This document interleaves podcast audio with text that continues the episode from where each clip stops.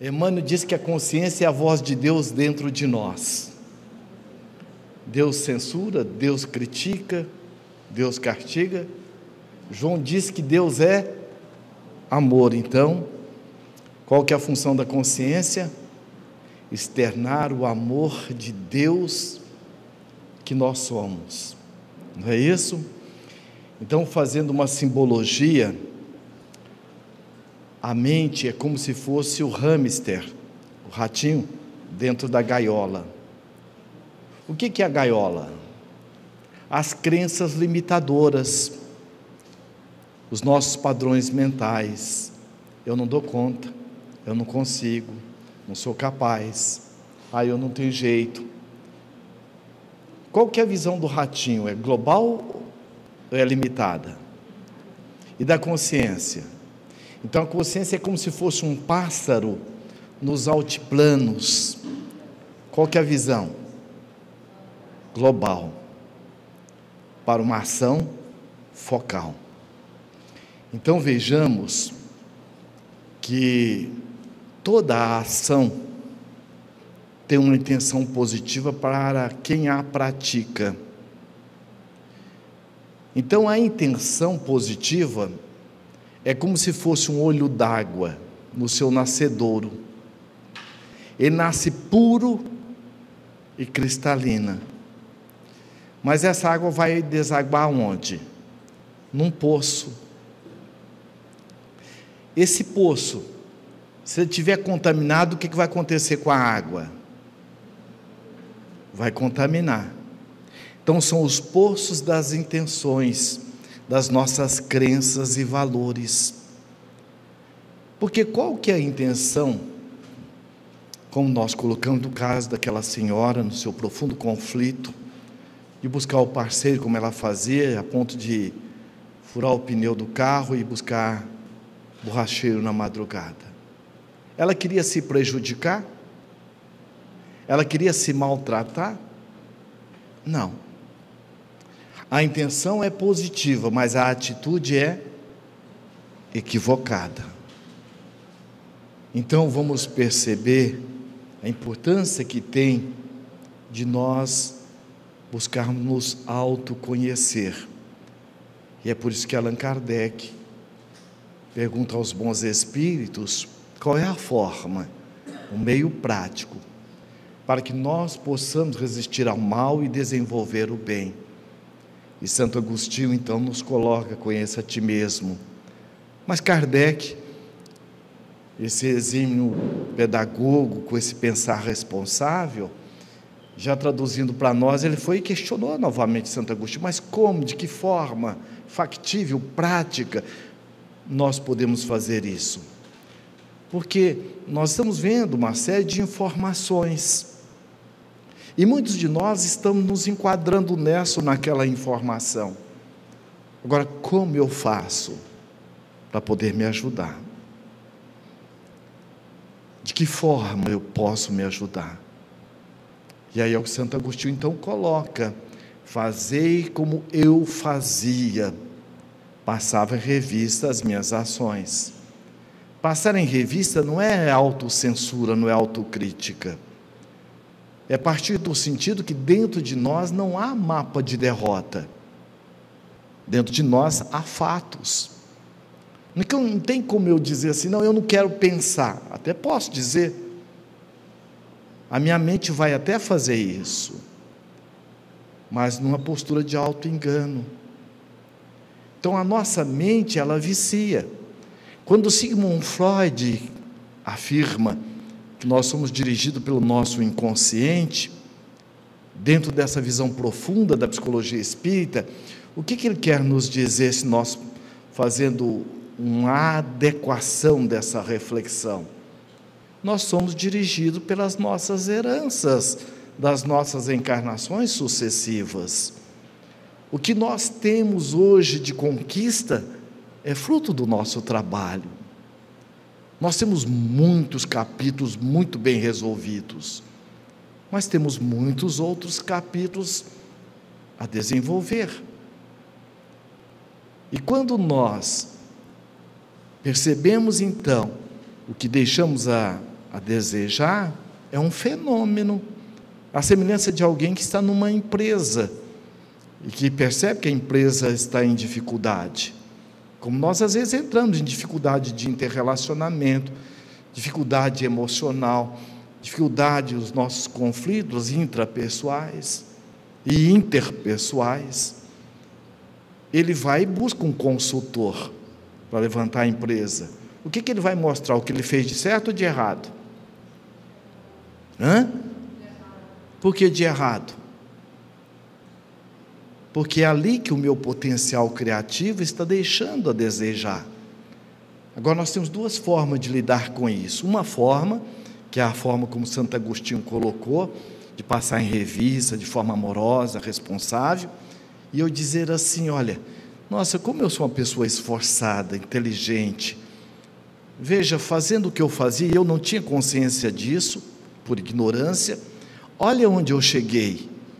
Imagina agora, com toda essa orientação que eu estou tendo, onde eu vou poder chegar. Muda ou não muda? Outro dia eu ouvi um garoto dizendo assim, ó, adolescente, né? Pô, cara, eu sou um cara inteligente. Eu vinha conduzindo a minha vida de freio de mão puxado, e olha onde eu cheguei. Imagina agora que eu estou agora me amando e soltando o freio. Em outras palavras, eu estou me aceitando mais, me respeitando mais. Agora, há outra forma também de nós lidarmos, é assim: como é que eu sou burro? Como é que pode? Eu não mudo mesmo. Com tanto conhecimento que eu tenho, olha o que eu estou fazendo. Agora tem que pedir ajuda. Que jeito que nós nos dirigimos, na primeira ou na segunda? Não precisa falar, não. Então vejamos como é importante nós percebendo, porque defeito é espaço de crescimento. A vida nos convida a nos acolher.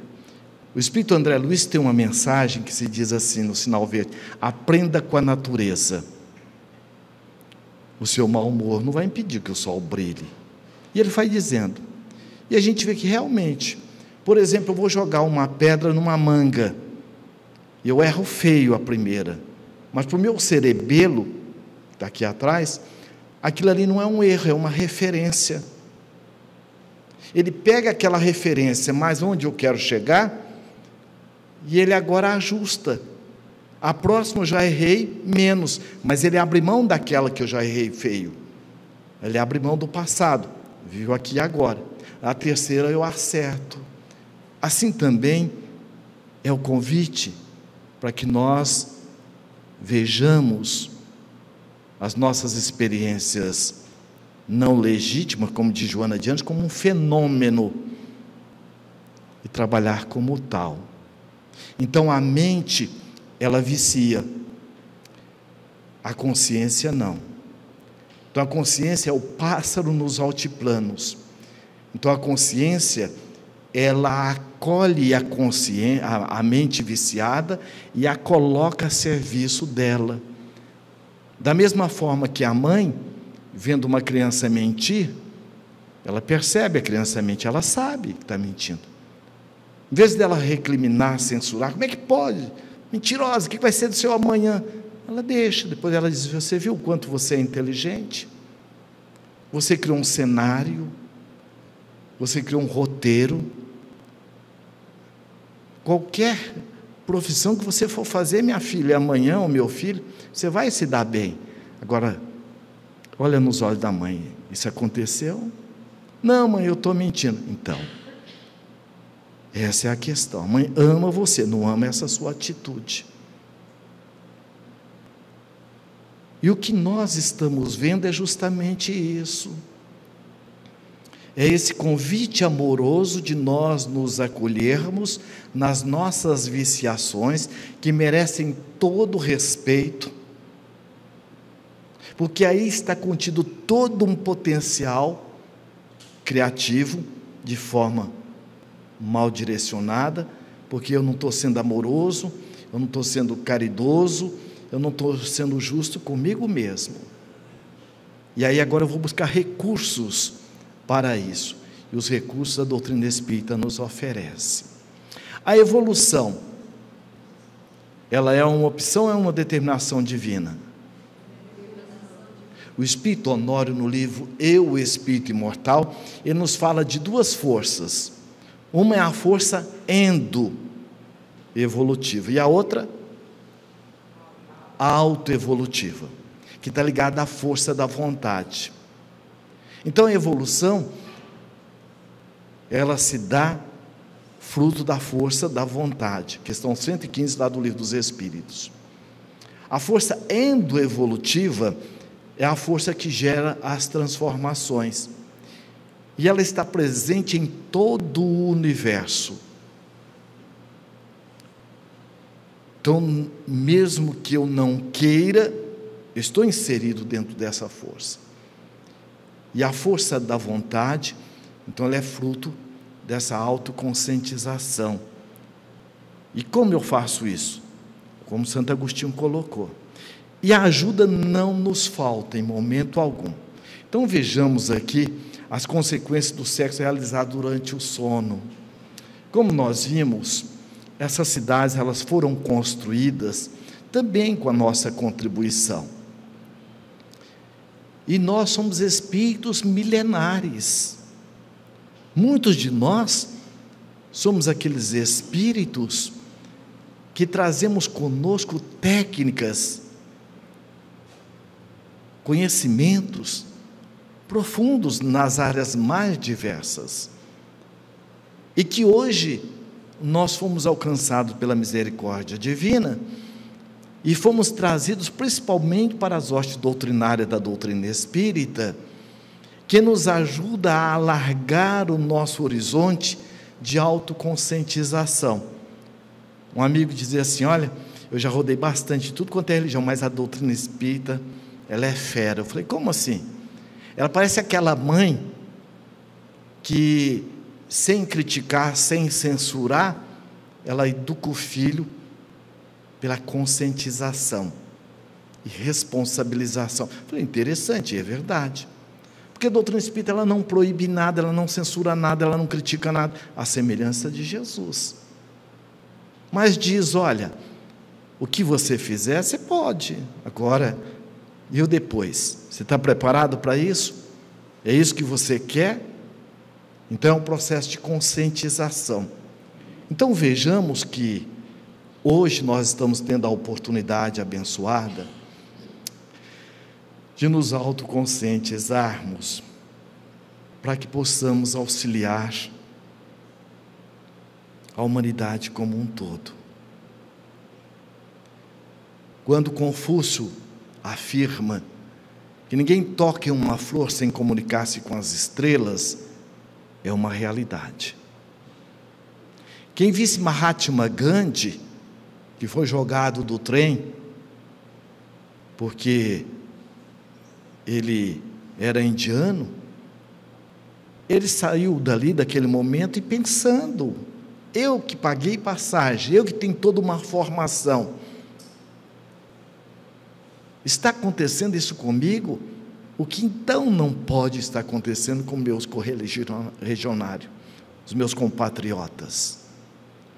Só que ali ele fez um questionamento de autoconscientização.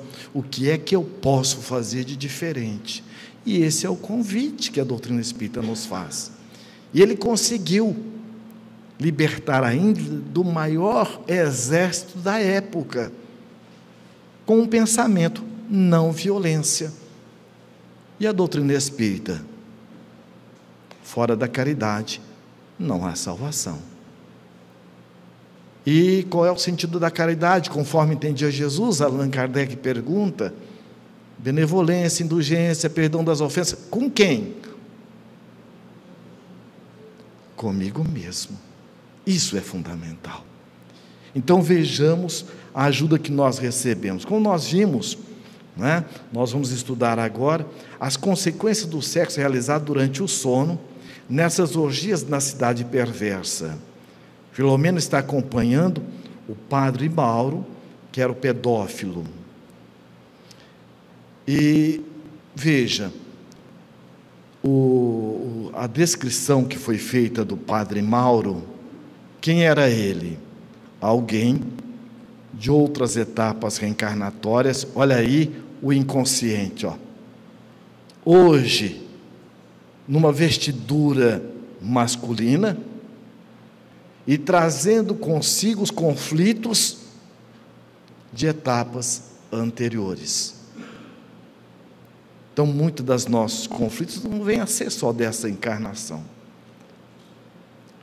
Nós trazemos de outras etapas. E mais ainda, nenhum de nós vamos ser alcançados por qualquer conflito que nós não tenhamos condições de equacioná-lo. Eu posso não me dedicar tanto quanto, porque aí é a força da vontade. Mas a ajuda não nos falta em nenhum momento. Nós estamos fadados ao êxito, a sermos vencedor. Vencedores de quem? De nós mesmos. E a ajuda não vai nos faltar, e é justamente o que Filomeno nos mostra aqui. Ó. Logo que foi possível, acorremos à casa paroquial, onde residia Mauro, a fim de acompanharmos o despertar no corpo físico. O jovem teve dificuldade de reassumir as funções mentais coordenadas.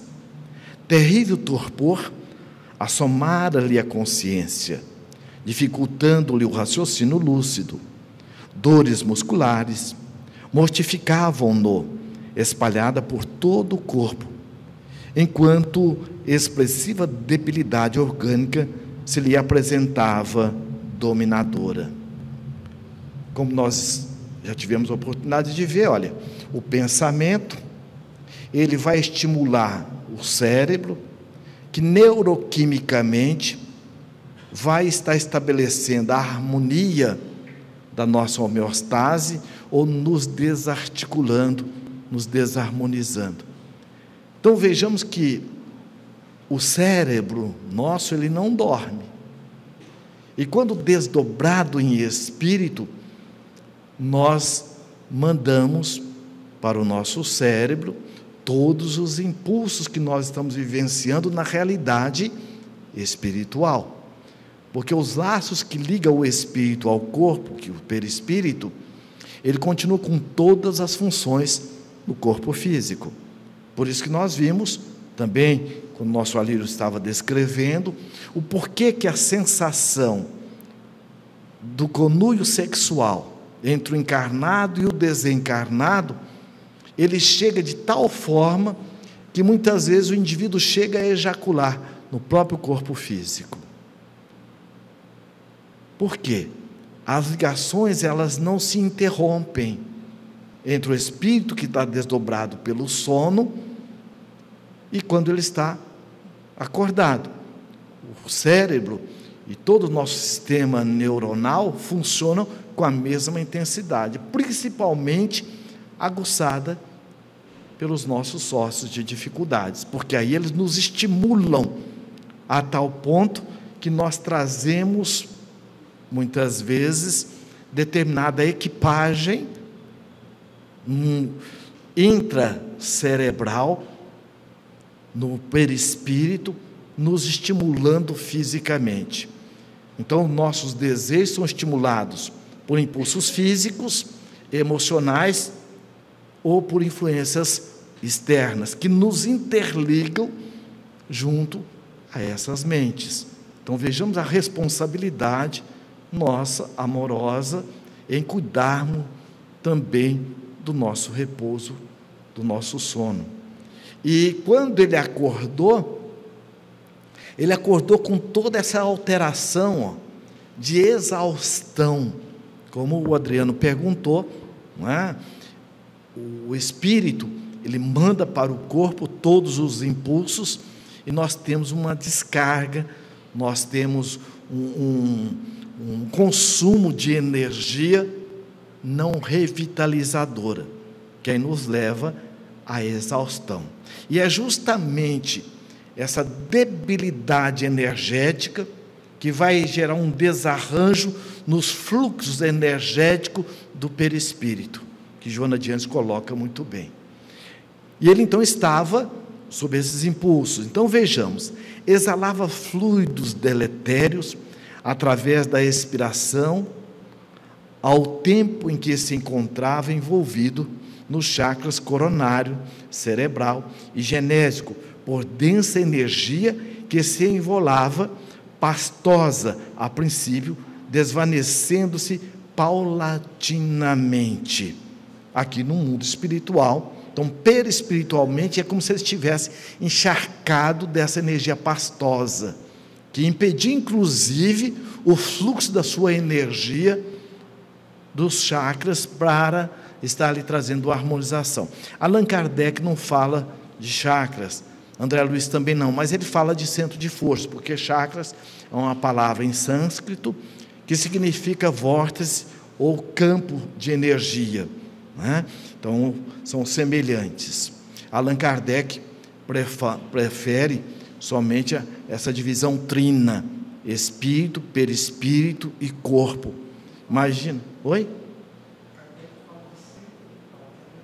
É, o centro vital, que é a mesma questão do chakra. E justamente por quê?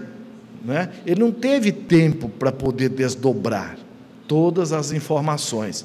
Por isso que Joana de Ângeles, Filomeno de Miranda e esses benfeitores espirituais, através das revelações, né, vêm nos trazer esse ampliar deste pensar responsável. Quase cambaleante, buscou a ducha com água fria e banhou-se, tentando recuperar-se, o que de certo modo conseguiu parcialmente. Aqui também Filomeno já nos dá uma dica. Imagina se você, quando você está cansado, você toma um banho, você revigora. Agora imagina você buscando esses expedientes numa atitude de profunda gratidão ou numa conduta meditativa, reflexiva. Quando você toma um banho, sentindo os benefícios desta água, numa atitude de oração, pedindo que os elementos da natureza que compõem esta água possam agora penetrar nos meus fluxos energéticos do perispírito, me harmonizando. Então veja, nós passamos a reeducar os nossos padrões mentais e estamos desenvolvendo hábitos saudáveis. Então veja, ele estava profundamente conturbado, com os pensamentos em desalinho. Um simples tomar banho Veja, já o ajudou. É claro que aí é uma ação, se você aliar essa ação mecânica ou essa ação corporal a esse processo de meditação reflexiva, você vai ampliar muito mais e torna-se o quê? Um ser autoconsciente. Ou seja, a consciência acolhendo a mente viciada e a colocando a serviço dela mesma. Vejamos, Logo após, sentando-se na cama, começou a refletir e coordenar as ideias que lhe traziam à memória as terríveis lembranças das cenas bestiais da noite, que passou a considerar como registro do inconsciente sobre algo terrível que não conseguia compreender plenamente. O pesadelo assustou-o quase o levando a um choque nervoso, por identificar a perigosa trilha que percorria, conduzindo-o a delírios exorbitantes, qual o vivenciado fazia há pouco, ou pouco. Nós vimos no processo obsessivo que nós às vezes nos encontramos, desde a obsessão simples, da fascinação e a subjugação, Aqui o nosso Mauro nós podemos classificar em que tipo de obsessão? Quando Kardec nos fala dos, das fases obsessivas. O que, que vocês acham? Obsessão simples, fascinação e subjugação. Né? Porque ele estava ou não como um teleguiado? Estava mas vimos também que em todo momento nós recebemos flashes da consciência, que é a voz de Deus dentro de nós. e principalmente estimulada, impulsionada pela presença amorosa dos bons espíritos, que nunca nos abandonam. Sempre nós os teremos conosco. Em nenhum momento nós estaremos alheios, ausentes desta ajuda. Podemos não registrar, mas é um fato. Então vejamos, olha. Com muita dificuldade, começou a orar. A prece era formulada em gritos interiores de desespero, entre objulgatórias e pedido de socorro aos céus. Uma pessoa que está com a mente em desalinho, profundamente conturbado, como o nosso Mauro está se encontrando aqui, ela consegue concatenar o raciocínio? Não mas viu que a partir do momento, o menor impulso que ele teve, olha a ajuda espiritual. Por isso que Allan Kardec nos coloca em o Evangelho segundo o Espiritismo, nos últimos capítulos, depois do estudo do poder do pensamento, algumas formas de nos ajudar a organizar o raciocínio. Porque às vezes nós estamos com a mente tão viciada que nós não conseguimos ainda formular uma oração mais objetiva. Então, por isso que Allan Kardec coloca, não que oração precisa de fórmulas, mas vai nos ajudar mais uma técnica que Allan Kardec oferece, como a doutrina espírita ela é muito objetiva e factível, para nos ajudar a organizar o pensamento. Veja que o padre Mauro era alguém que lida justamente com as questões da religião, com convite à religiosidade. Aí veja, olha, interrogava-se aturdido: que me estaria acontecendo? Veja os lampejos da consciência e veja as perguntas que demonstra ver como impulso dos próprios benfeitores conscienciais. O que está me acontecendo? Olha ele pegando, tomando a autoconsciência. Ele entrando agora numa percepção de si, para que depois ele possa saber o que fazer e como fazer.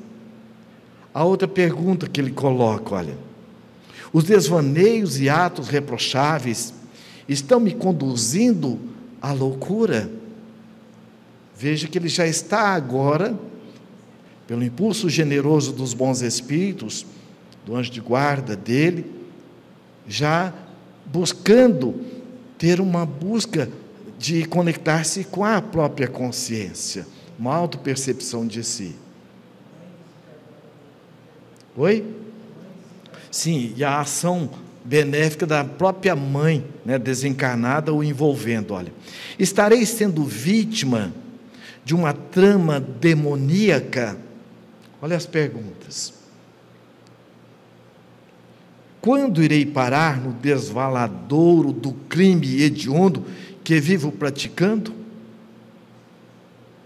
Veja que ele já teve uma percepção, buscando a percepção de como ele está, o que, está acontecendo e o que pode suceder. Ante a reflexão, recordou-se do ser perverso que o jungulava, arrastando para o paú de misérias morais, e sentiu-se mais indisposto. A figura estranha e cruel retornou-lhe à memória, aparvalhante, como se lhe comandasse a mente em desalinho, com um poder sobre-humano ao qual não se podia furtar. Então veja a mente viciada, como ela tende a voltar aos padrões anteriores. Mas sempre quando nós nos esforçamos, nunca nós voltamos no mesmo padrão. E quanto mais eu me exercito, mais eu vou me ajudando nesse processo da mudança e principalmente sob a ajuda dos bons espíritos. Então veja, o medo assenhoreou-se, o medo assenhoreou-se-lhe dos sentimentos, e as lágrimas banharam-lhe o rosto, desfigurado e pálido. O que está acontecendo aqui?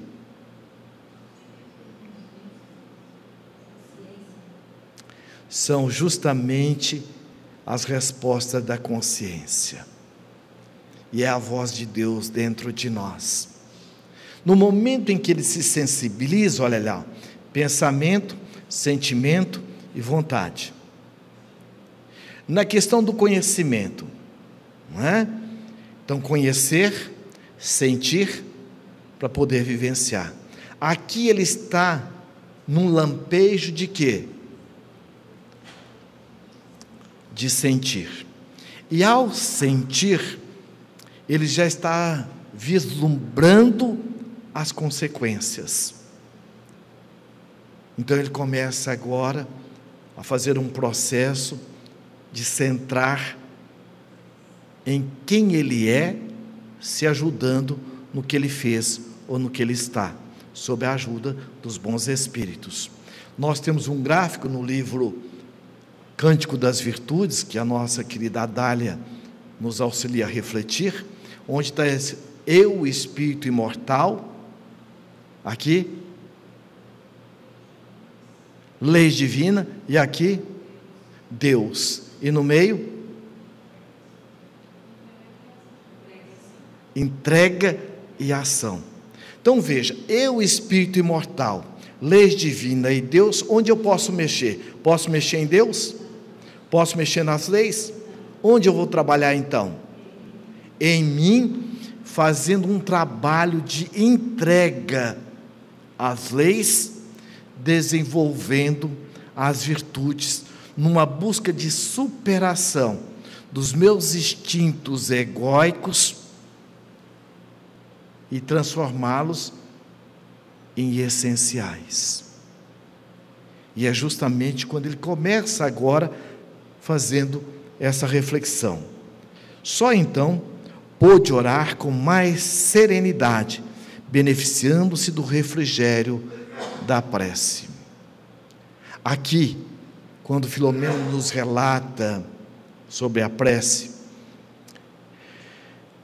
é uma das ajudas mais importantes e fundamental para a nossa autotransformação. A oração ela é tão importante que Jesus, ao término de cada atividade, ele nos dava o exemplo da oração. E Allan Kardec nos coloca da importância da oração. A oração gratidão, a oração que você pede e a oração intercessória, que é aquela que você lembra de alguém. Mas Joana de Anjos também nos afirma. Medicação que se põe na ferida do próximo é medicação que nós colocamos na própria alma. Quando eu estou orando por alguém, estou, na verdade, beneficiando quem? A mim mesmo. E a oração ela é tão importante que o Emmanuel diz que a oração ela é um hino vibrante do universo. E ele coloca o vai e vem da onda do mar é o mar orando, que é o que gera o seu equilíbrio. Quando nós colocamos o vegetal na sombra e no fenômeno do fototropismo, e diz é o vegetal orando, buscando o sol na manutenção da vida. Ele diz que a oração é esse interfone que nos liga ao Criador, e através dos fios invisíveis do pensamento, que Allan Kardec coloca muito bem, que o nosso pensamento, ele, ao encontro do fluido cósmico universal, ele atinge as dimensões do infinito. Deus nos responde através dos bons espíritos infundindo em nós coragem, confiança e determinação. Ele diz: a oração é o remédio que o doente recebe em silêncio. Nós vimos nas descrições, quando, naquele conúio de desequilíbrio da, do obsessor Moreira, que, que o benfeitor fez? Ele saiu daquele ambiente e se pôs a orar. Então a oração, ela é algo factível. É o remédio à disposição de todos nós. Quem tem o hábito da oração, tem um hábito de saúde. Mahatma Gandhi disse que orar é respirar com a alma. Foi o que aconteceu com Mauro. Né? Veja, aí quando o Filomeno coloca, jamais qualquer pedido fica sem resposta ante os soberanos códigos da vida. Veja o que, que aconteceu além. O ambiente psíquico do quarto, possivelmente em razão das emanações habituais do residente vinculado aos desejos mórbidos, era deplorável.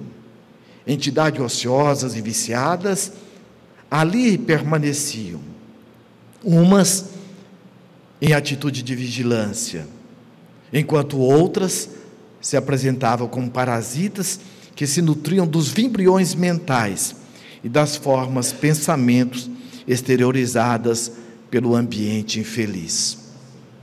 Oi? Pelo paciente infeliz. O que, que ele está nos falando aqui? Vimos a responsabilidade e a importância da oração. E vimos que as nossas ações não somente nos desarticula neuroquimicamente, psiquicamente, emocionalmente, quando desequilibradas, como também emana no ambiente o impregnando os vibriões mentais. A flor, quando vai perfumar o jardim, perfuma quem primeiro? Ela mesma. Então, quando eu estou orando, eu estou também desfazendo as ambiências mentais desequilibradas. E quando eu estou agindo de forma menos feliz, eu estou também pregnando o ambiente junto com os meus sócios de dificuldades de forma menos feliz. Então vejamos como foi perguntado o evangelho no lar. Então quando eu conjugo a minha atitude com o meu discurso, o que, vai acontecer na ambiência onde eu estou? Toda uma mudança. Por isso que é muito importante o nosso esforço, porque muitas vezes nós entramos num padrão de descrença de nós mesmos, quando eu confundo o que eu tenho, o que eu penso, o que eu faço com quem eu sou. Eu, quando era criança, não faz muito tempo, eu aprontava, eu tinha vergonha de orar porque eu achava que, primeiro que meu anjo de guarda não ia perceber, e outra que entra também naquele sentimento, e aí a gente vai perceber as influências do passado, de indignidade. Eu não sou digno, olha o que, que eu fiz. Então, pelo contrário, não tem aquele pensamento, diz assim: quanto mais a gente ora, mais sombração. É ou não é? É uma realidade? É. Se for sombração das minhas vibrações pesadas, desequilibradas, quanto mais luz eu acendo, eu vou perceber ou não? O quanto que o ambiente está deletério. Então, quanto mais nós oramos, mais nós vamos perceber as sombrações das nossas atitudes do ego. Então, é muito importante que nós busquemos nos clarear através da bênção da oração. Algo aturdido, em processo de recuperação, dirigiu-se ao refeitório para o desejo. Percebamos aqui, nós vamos ver quando o Manuel Filomeno de, de Miranda colocando, o menor esforço que nós venhamos a empreender na nossa mudança, ela nos conecta com o Criador. Eu posso chegar para o Tiago e dizer assim: Tiago, mas você não mudou nada, olha o que, que você. É muito pouco que você mudou. Tiago, como tem uma boa autoconsciência si, vai dizer: é verdade. É uma gota d'água que eu mudei. Mas essa gota d'água faz uma diferença na minha vida, Lacordaire, que você não imagina. Sem eu desconhecer o oceano de oportunidade que me aguarda, mas eu tenho consciência de que o pouco que eu mudei, ou seja, essa gota d'água, tem todos os elementos do oceano. Tem ou não tem? Então, quando nós entramos num processo de autovalorização consciente,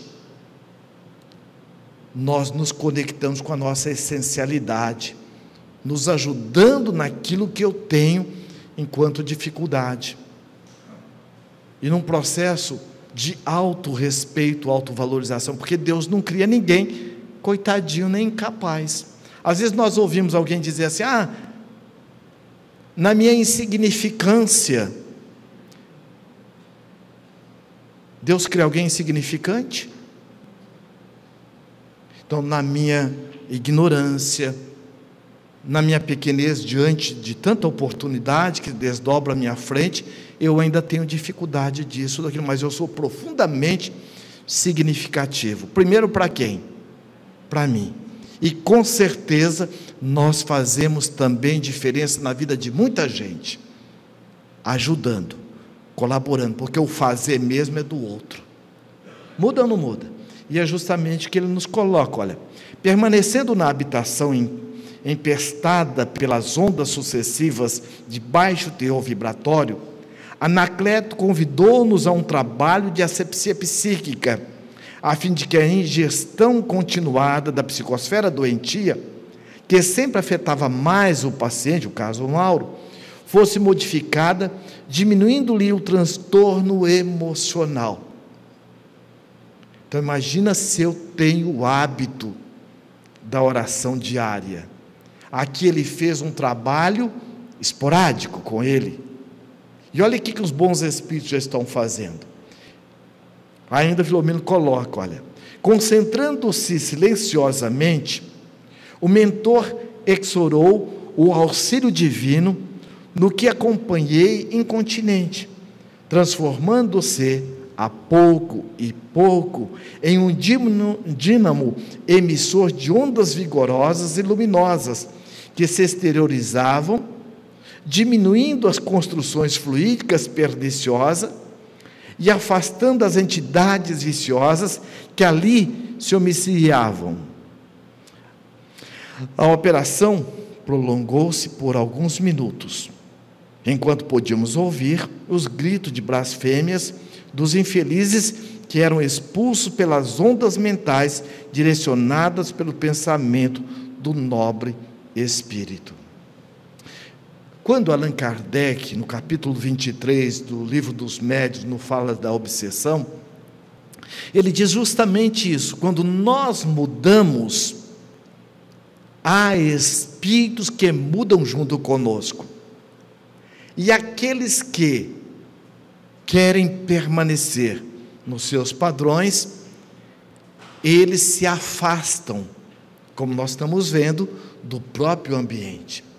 A partir do momento que o benfeitor espiritual, aproveitando uma iniciativa de Mauro, através da oração, o que, que ele fez? Ele ampliou esta ajuda, criando uma psicosfera saudável, para que ele pudesse, daí por diante, num trabalho de persistência, continuado, de boa vontade, ele prosseguir. Primeiro fazendo essa asepsia interna, que vai refletir também na asepsia do próprio ambiente onde nós morejamos.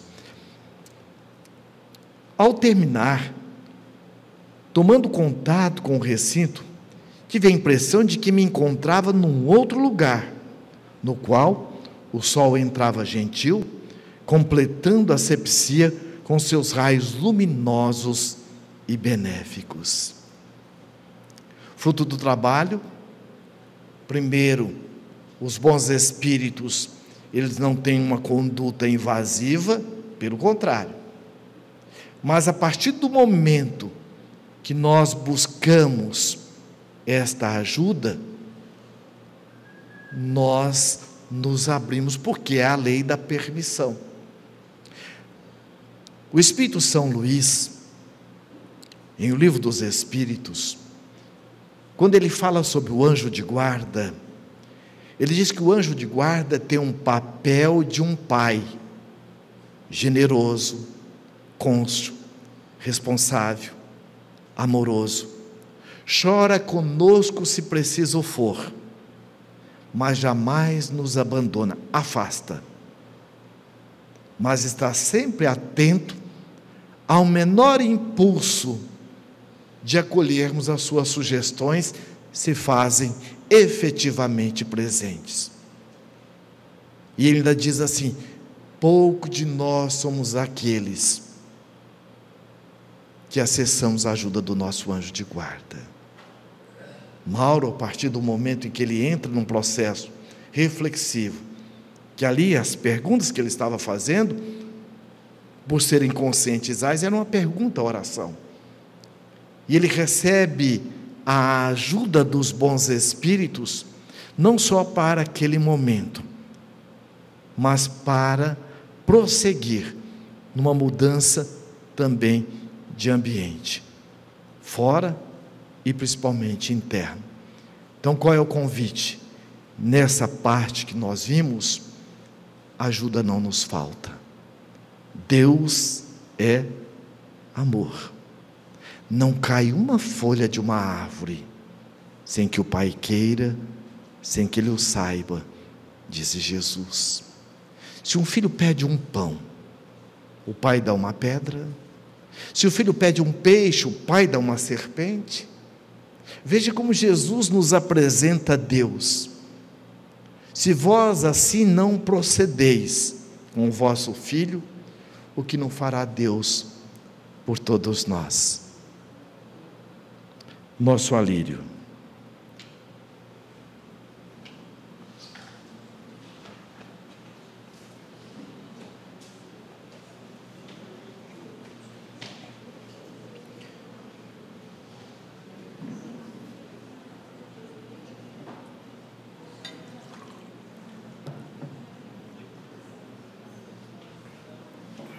Nós vamos fazer agora algumas reflexões sobre ah, o sexo no entre os espíritas.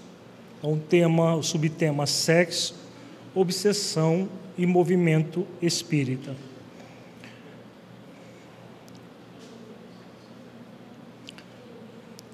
Estudaremos a seguir a questão da obsessão sexual relacionada aos espíritas a partir do, li do livro Sexo e Obsessão, de Filomeno de Miranda, no capítulo 11. Diz o benfeitor: Em nossa esfera de ação, tomamos conhecimento de que um grupo de sequazes do Marquês, aqui está fazendo a referência do Marquês de Sade, que era o governador da, da cidade perversa um grupo de sequazes do Marquês pretende oportunamente assaltar esta instituição, a instituição espírita que estava auxiliando o Padre Mauro a partir de processos desobsessivos.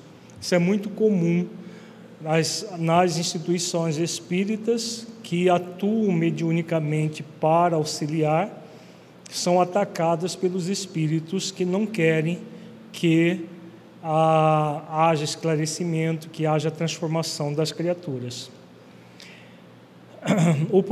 É, um grupo de sequazes do Marquês pretende oportunamente assaltar esta instituição que se constituiu um pouso de renovação que é do vero cristianismo, influenciando seus membros para tombarem nas urdiduras da sensualidade desavisada assim interrompendo o ministério de amor e de dignificação que aqui se desenvolve. Então, uma das investidas que os espíritos se utilizam é de fomentar o sexualismo, para que o trabalhador do bem possa interromper o, o trabalho e atuando sobre o trabalhador, a instituição acaba sofrendo a, a defecção, né, o, a deserção do trabalhador do bem. O objetivo é de destruir o trabalho das casas espíritas sérias que atuam para auxiliar nessa área. Conforme recordamos no plano estabelecido pelo soberano das trevas, a respeito das quatro torpes, torpes verdades, os espíritos do mal investiram com todas as suas forças contra os obreiros do, do Evangelho desvelado pelo Espiritismo, por estarem interferindo nos planos trabalhados em favor das obsessões coletivas. Uma dessas verdades é o uso desarmonizado do sexo fazendo o ser derrapar na vulgaridade e no desrespeito a si mesmo como ao seu próximo. Então vejamos o que, a, a, qual é a referência que Filomeno está falando aqui. Ele está falando da, das chamadas quatro torpes verdades ou quatro legítimas verdades estabelecida pelo Espírito Lang que após a libertação do Gregório se tornou o chamado soberano das sombras, soberano das trevas, na dimensão espiritual. E uma dessas verdades é o, o sexo desegrado dentro do movimento espírita. Nós vamos agora lá para o Trilhas de Libertação para refletirmos como surgiu as chamadas quatro torpes verdades ou quatro legítimas verdades.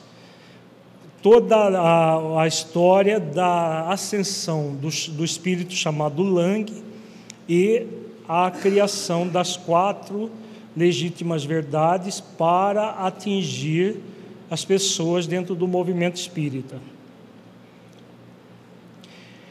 Conforme referência de Filomeno de Miranda, vejamos o livro Trilhas de Libertação, no qual ele se referiu pela primeira vez ao plano das trevas organizadas para atacar o movimento espírita com as chamadas quatro torpes verdades. Relata Dr. Carneiro de Campos, no livro Trilhas de Libertação, páginas 97 a 104. Oportunamente, ao ser liberado das regiões infernais, antigo comandante das forças do mal, que encontrou em Jesus a porta estreita da salvação, graças aos esforços sacrificiais e renúncias imensas de sua genitora, Tá ruim aqui, não sei o que tá.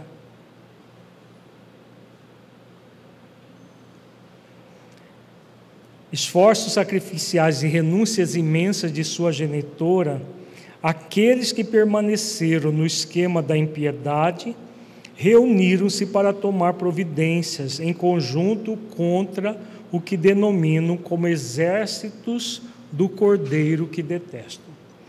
Então, de que Filomeno de Miranda está falando? Ele está falando da libertação do Gregório. Quem leu o livro Libertação de André Luiz, vê, já, já é, refletiu sobre a libertação do Gregório. O Gregório tinha sido papa da Igreja Católica, só que era um daqueles papas só de faz de conta, né? de, não era bom, ao contrário, ele atuava contra o Evangelho de Jesus. E quando ele desencarnou, ele se tornou o soberano das sombras, durante mais de 800 anos, segundo a, a descrição no livro Libertação.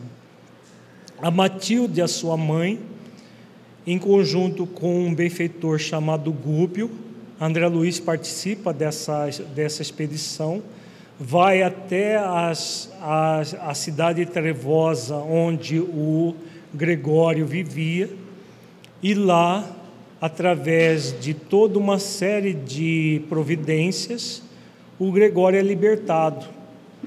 ele é libertado e vem para a reencarnação. Ele é libertado pela própria mãe dele. E aqui Filomeno de Miranda está fazendo referência a esse momento. O Trilhas de Libertação é praticamente a continuação do livro Libertação de André Luiz. Por isso ele deu até o, o, o título parecido. Nós vamos agora ver a eleição do novo soberano das sombras, o novo soberano é, das sombras ou das trevas, que é a mesma coisa. Como que aconteceu essa eleição? Estes seres que se extraviaram em diversas encarnações, assumindo altíssimas responsabilidades negativas para eles mesmos, procedem, da sua maioria, de doutrinas religiosas cujos nomes denegriram com as suas condutas relapsas, atividades escusas e cortes extravagantes, nas quais o luxo e o prazer e os prazeres tinham primazia, em detrimento dos rebanhos que diziam guardar, mas que somente exploravam na razão do quanto os desprezavam. Então, a maioria dos espíritos que comandam essas regiões são religiosos falidos a maioria da Igreja Católica, mas também de outras religiões, que atuaram contra Jesus e o seu Evangelho, usando as próprias religiões cristãs muitas vezes. E agora, no mundo espiritual, continua agindo de acordo com a índole que eles trazem. Se existe uma razão para eles serem? Sim, é uma lei divina. Qual lei, que lei é essa, Adriano? Hã? Também lei de perdição, mas qual é a lei que eles usam para ser governantes das sombras? Liberdade, eles têm a liberdade de fazer essa escolha. Ninguém determina para eles ser soberano das sombras, nem estarem nas sombras. Mas eles desejam isso, eles desejam viver isso. Por quê? Aqui tem as respostas. Ateus e cínicos galgavam os altos postos que desfrutavam mediante o suborno, o homicídio, as perversões sexuais, a politicagem sórdida, morrendo nos tronos das honras e glórias mentirosas, para logo enfrentarem a consciência humilhada e sob tormentos inenarráveis, sintonizando com os sequazes que os aguardavam no além, serem reconvocados aos postos de loucura, dispostos a enfrentar Jesus e Deus que negam e dizem desprezar. Apesar de participarem dos ambientes religiosos, eram ateus e cínicos e trabalhavam contra Jesus e Deus, mesmo dentro das religiões que eles diziam servir. Mas no fundo negam e desprezam.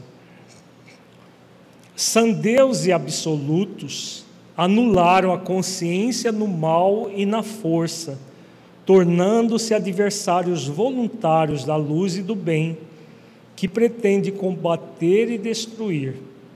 Não se dão conta de que tal ocorre porque vivem num planeta ainda inferior, em processo de desenvolvimento, onde aqueles que o habitam também são atrasados, padecendo limites em trânsito do instinto para a razão. Inobstante, porém, luz nesta época o Consolador. Em toda parte, doutrinas de amor e paz inauguram a novidade na terra, convidando o homem ao mergulho interior, no rompimento dos grilhões da ignorância, à solidariedade, ao bem.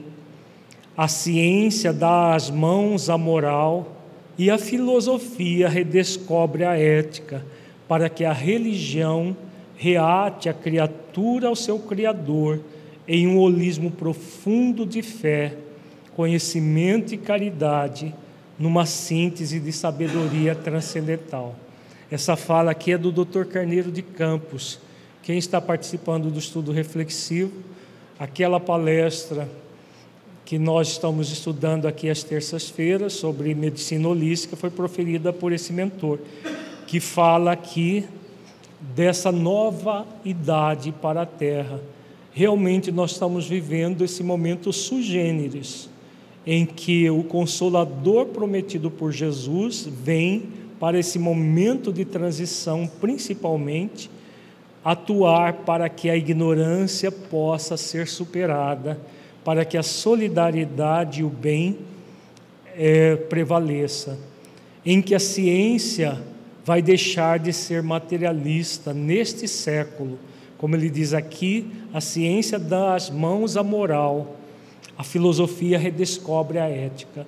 Então é o momento que nós estamos vivendo, o momento em que a ciência vai se tornar cada vez mais espiritualista a sociedade cada vez mais vai ser convidada à moralização.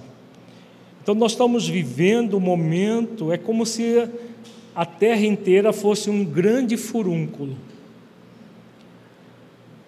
E aí, esse furúnculo acumulou muito pus.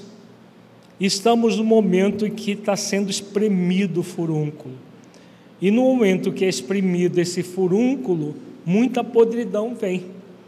Quem olha a podridão dá a impressão que está muito pior, mas na hora que um furúnculo, como se diz popularmente, vem a furo, é o momento que a cura começa. É exatamente o que está acontecendo no planeta Terra. Tudo que nós vimos até agora é fruto desse momento da transição que tudo está ficando muito nítido, toda a podridão está ficando muito nítida. Para quê que a podridão fica nítida? Para que nós possamos proceder à limpeza, retirar todo o material apodrecido para formar uma nova sociedade. Então, muitos espíritos dessa categoria estão sendo exilados. Os que não estão reencarnando como uma última oportunidade para evoluir na Terra estão desencarnando, estão sendo exilados já do mundo espiritual. Né? Os que não forem exilados imediatamente, se não modificarem a conduta, vão ser exilados posteriormente.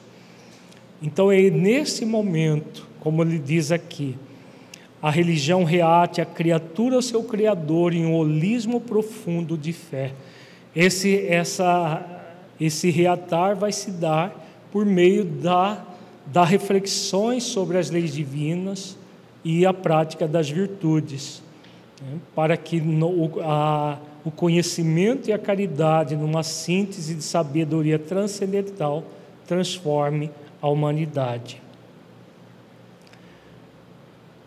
Toda marcha na direção de Deus é inelutável. A grande causa, a inteligência suprema, é o fulcro para o qual convergem todos, mediante a vigorosa atração da sua própria existência. Vejamos que aqui é uma síntese, né? Tudo caminha em direção a Deus. Mesmo que o espírito momentaneamente ele se revolte, ele se rebele contra isso, não há como fugir dessa realidade.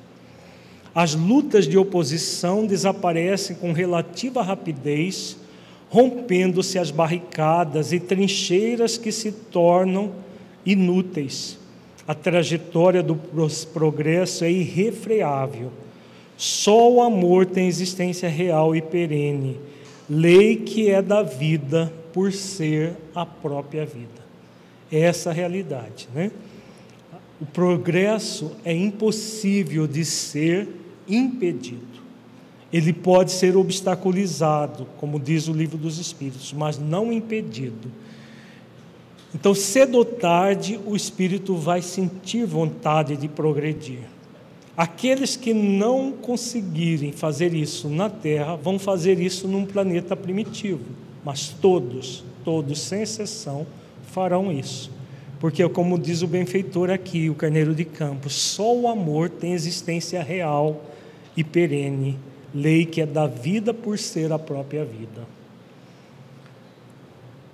Na reunião que eles convocaram, naquela oportunidade, ficou estabelecido que o novo substituto deveria ser impiedoso ao extremo, sem qualquer sensibilidade, cuja existência execranda no planeta houvesse espalhado o terror e cuja memória inspirasse revolta e ódio.